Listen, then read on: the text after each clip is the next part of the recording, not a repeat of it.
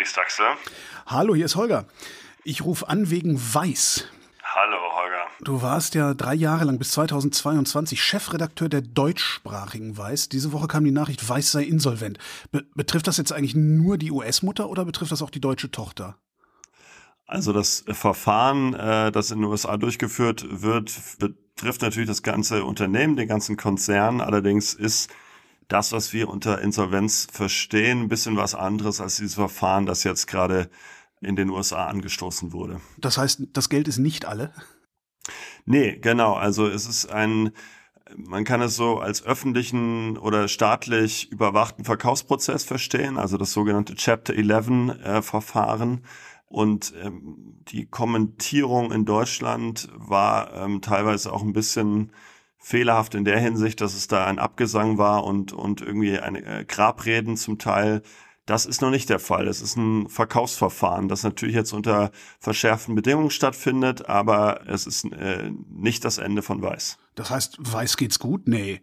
Also die, die wertvollste Marke oder eine der wertvollsten Marken wie damals ist es nicht mehr, oder? Nee, natürlich. Also äh, das war ja auch zu lesen, die, die äh, Bewertungen von einst äh, 5,7 Milliarden und die jetzig geschätzte, jetzig geschätzte Wert, das ist ähm, doch äh, deutlich kleiner und natürlich äh, geht's Weiß in der Hinsicht nicht gut, ja, keine Schönfärberei, nur es ist auch nicht das Ende. Also wenn sich jetzt in diesem Chapter 11 Verfahren ein Käufer findet, dann ist das, äh, dann ist das nicht das Ende. Was ist denn eigentlich passiert, dass es Weiß nicht mehr gut geht? Also dass Sie auf diese Art und Weise nach einem Käufer suchen müssen? Naja, das sind Veränderungen der letzten Jahre, vielleicht der letzten zehn Jahre. Ich würde sagen, vor allem auf dem Werbemarkt eine große Verschiebung, die stattgefunden hat, die zunächst im Sinne von digitalen Medien stattgefunden hat, weg von TV, äh, weg von klassischen Printmedien in die digitalen Medien, ähm, aber dann irgendwann die Werbegelder dann auch zu den Plattformen gegangen ist, äh, zu Facebook, YouTube und so weiter.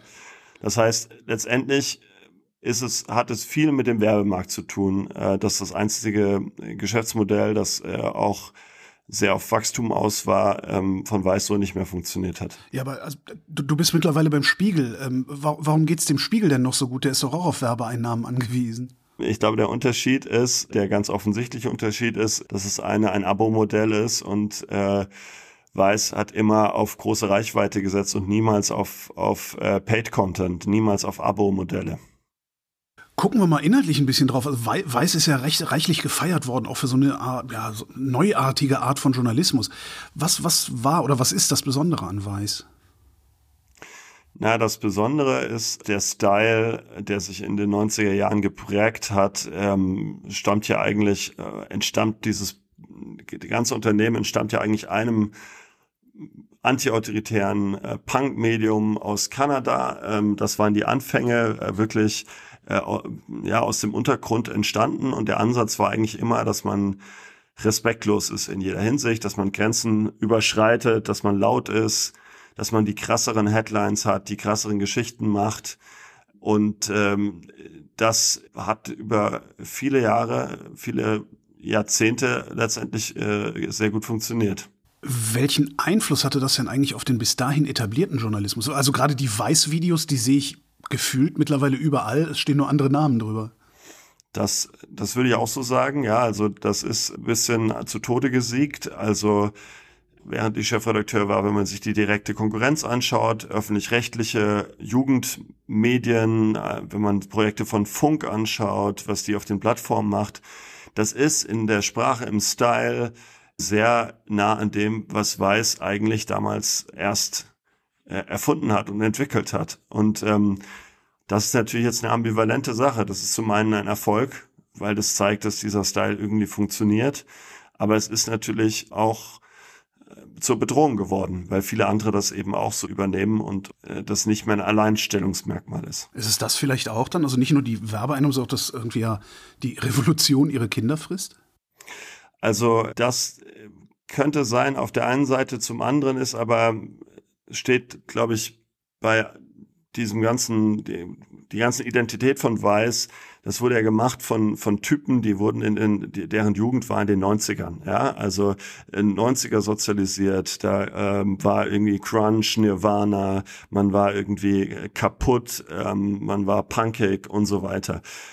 Das hat nicht mehr ganz so viel mit der Jugend von heute zu tun. Also äh, ähm, es gab einfach einen großen kulturellen Wandel und ähm, wenn man anschaut, wie lange Weiß über verschiedene Generationen hinweg existiert hat und existiert, dann ist es ein äh, schon mal ein Erfolg, dass man es über verschiedene Generationen hinweg geschafft hat. Trotzdem ist es praktisch eine Herausforderung, die man fast nicht äh, hinbekommen kann, dass man immer den Sound der neuen Generation trifft. Und mit dem, was sozusagen junge Menschen in den 90ern cool fanden und lustig fanden, kann man jetzt Menschen, die jetzt vielleicht bei Fridays for Future demonstrieren oder sich auf der Straße festkleben, das, ähm, die kann man nicht mehr erreichen. Das klingt, das ist halt wie dann irgendwie alte, alte Onkel erzählen, irgendwie den jungen Menschen was von früher. Deswegen, das war eh die Herausforderung, da immer den neuen Sound zu treffen. Das heißt, Weiß hat den Anschluss verpasst?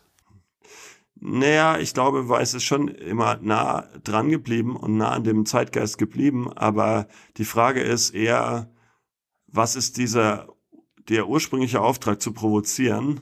Was bedeutet das eigentlich heute?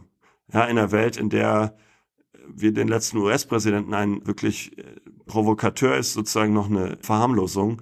Wenn ein US-Präsident die Provokation als normales tägliches Mittel der Kommunikation nutzt, also sozusagen die, die Menschen mit Macht Provokation nutzen, was ist dann subversiv? Ich glaube, das ist eine Identitätsfrage. Für mich war immer eine Antwort bei Weiß. Ich finde es im Zweifel subversiver, eine Recherche zu machen, die mächtigen Schwierigkeiten bereitet, Dinge aufzudecken. Das ist Punk, das ist subversiv. Und die reine Provokation, irgendwie Scheiße und Arschloch zu sagen, ist nicht mehr provokant, wenn das irgendwie ein US-Präsident macht. Deswegen, das ist auch einfach die große Identitätssuche, die innerhalb dieses Mediums stattgefunden hat. Ist das denn passiert? Also habt ihr solche Recherchen gemacht, solche, solche großen Sachen dann, die du jetzt als Provokation bezeichnen würdest? Was, an, an was erinnerst du dich da? Ja, also äh, das ist jetzt schwer, wenn man so die eigene Zeit. Äh, Welches deiner Kinder ist das Liebste, ist dein Liebste? Genau. Oder beziehungsweise, wenn, wenn ich jetzt im Nach nachträglich sage, was wir alles Tolles gemacht haben. Aber ich würde schon sagen, dass wir also wir haben große Recherchereien gemacht äh, zum Aserbaidschan-Konflikt, die auch Dinge bewegt haben. Wir hatten mit BuzzFeed News zusammen eine große MeToo-Recherche, die wir vor Gericht durchgekämpft haben auf verschiedenen Ebenen. Recherchen in Deutschland zu Antisemitismusvorwürfen bei der Deutschen Welle. Da sind auch Dinge danach in Bewegung gekommen. Wir haben viel gemacht, was ich als subversiv sehen würde, weil es wirklich was in Bewegung gebracht hat. Hätte man da jetzt Meinungsartikel geschrieben und gesagt, wir finden das scheiße und, und, und der ist ein Arschloch, dann hätte man einfach gedacht, ja, das, das holt niemand hinterm Ofen mehr vor, sondern ich glaube, Provokation und, und, und Sub, Subversion ist eher dann ein IFG-Antrag zu stellen, als irgendjemand als, als Arschloch zu bezeichnen. Sag mal, habt ihr, habt ihr eigentlich auch anders gearbeitet in der Redaktion als in anderen Redaktionen? Ähm, ja, in, also der größte Unterschied ist natürlich der Altersschnitt. Also die Weiß ist im ganzen Unternehmen, im ganzen Konzern weltweit und aber auch in Deutschland äh, sehr jung. Also als ich damals anfing mit Anfang 30, war ich einer der Älteren. Jetzt mit Mitte 30 bin ich jetzt beim Spiegel einer der jungen Wilden. Es ist auch lustig, wie man sein Alter verändern kann, je nach Kontext.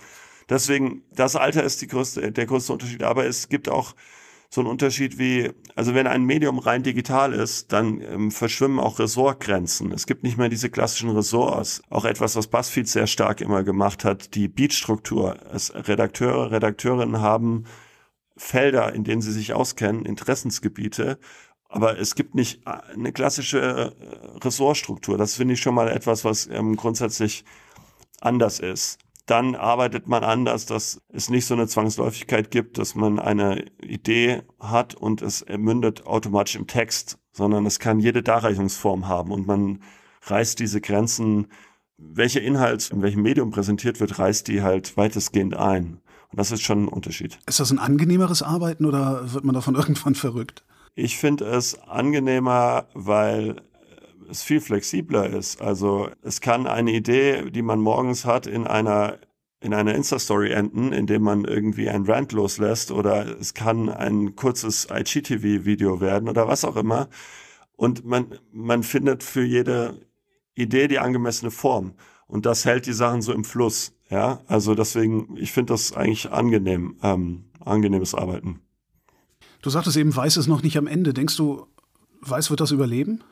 Ich bin zu wenig jetzt drin, um zu, um gerade zu äh, nachzuvollziehen können, was innerhalb des Konzerns abgeht.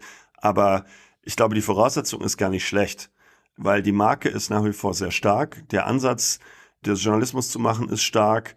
Es sind für die deutsche Redaktion, kann ich das sagen, sehr starke Leute da, die ähm, teilweise auch super Rechercheure, die äh, investigativ arbeiten.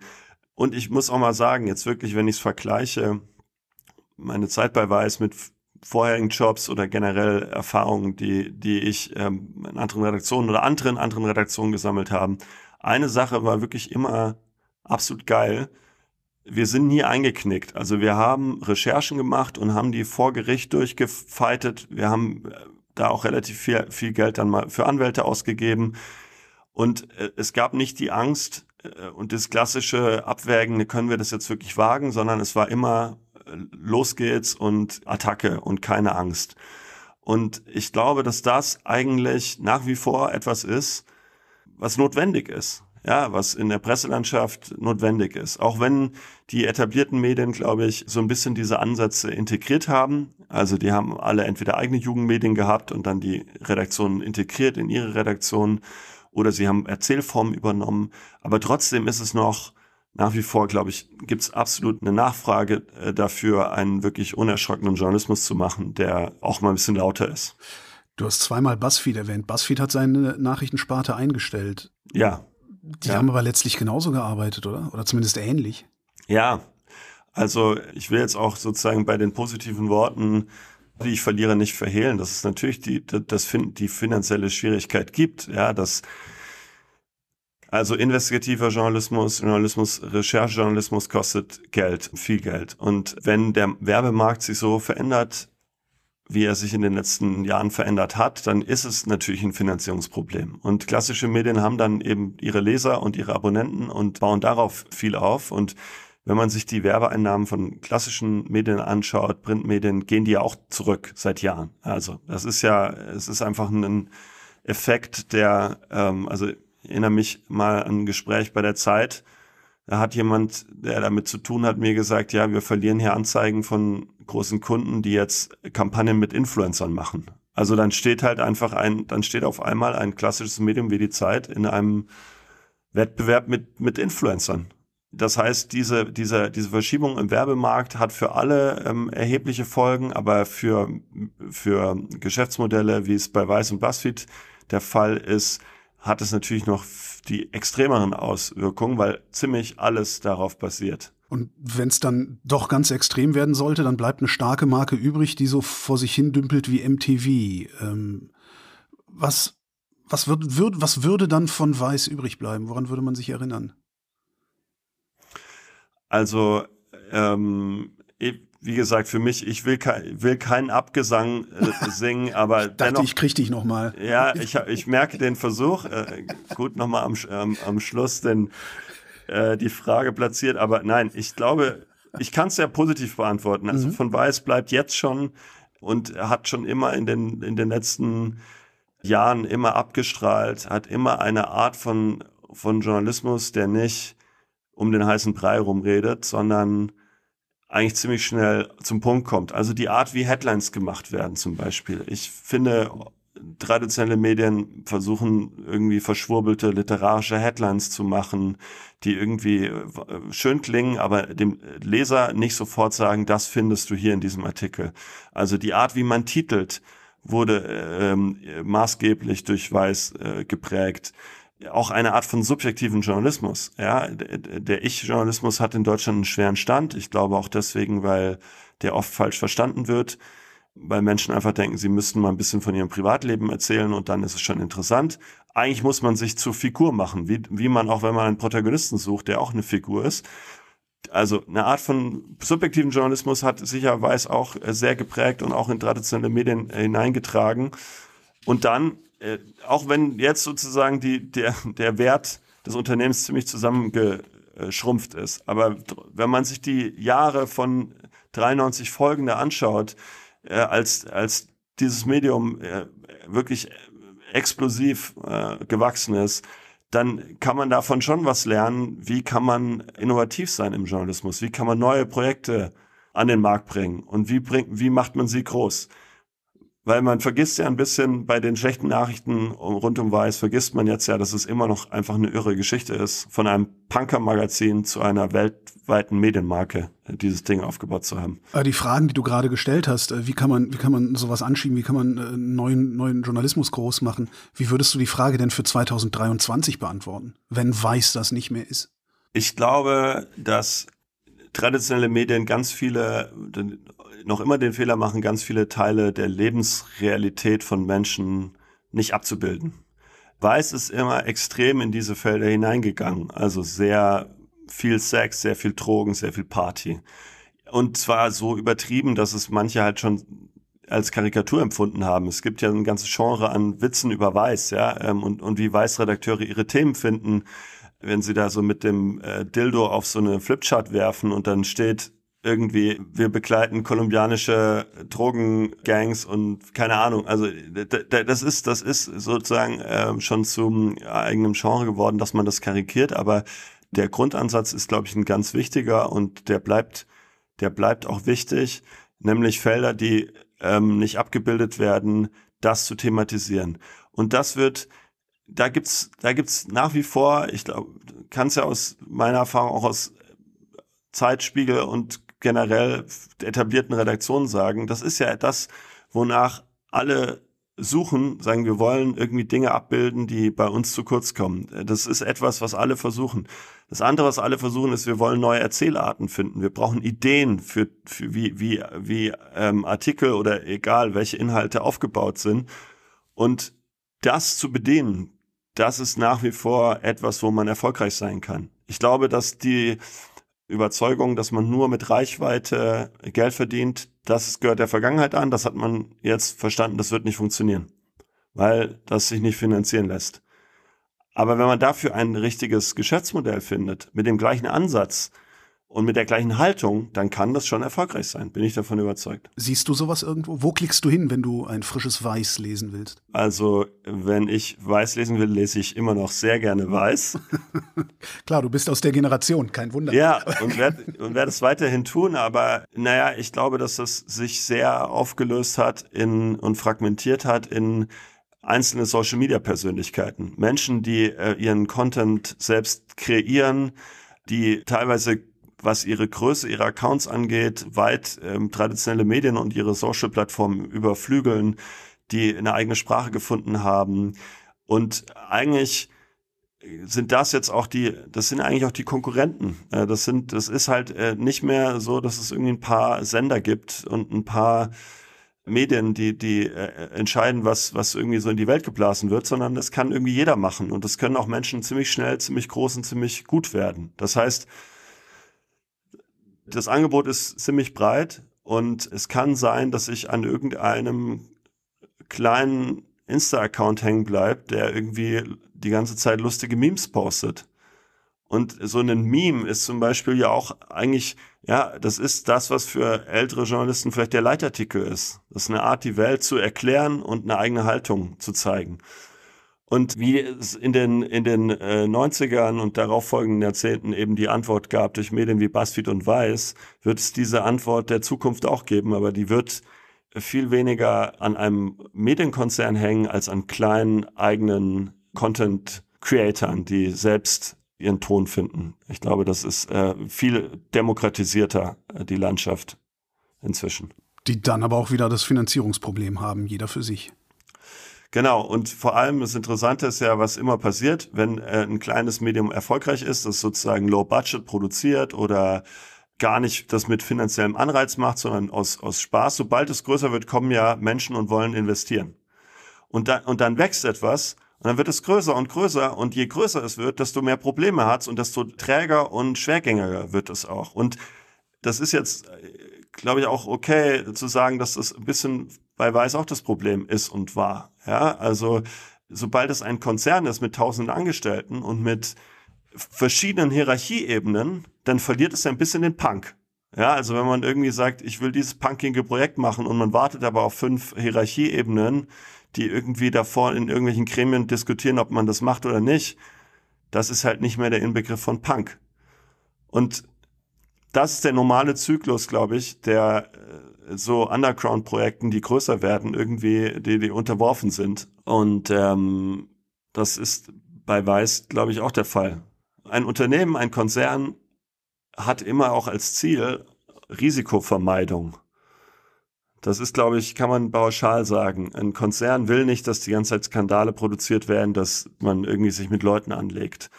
Das heißt, je größer so ein Medium wird und in eine Konzernstruktur übergeht, desto größer wird der Konflikt zwischen dem eigentlichen Spirit, nämlich mich mit Leuten anzulegen und Grenzen zu überschreiten, mit dem Konzernziel und dem Konzerninteresse.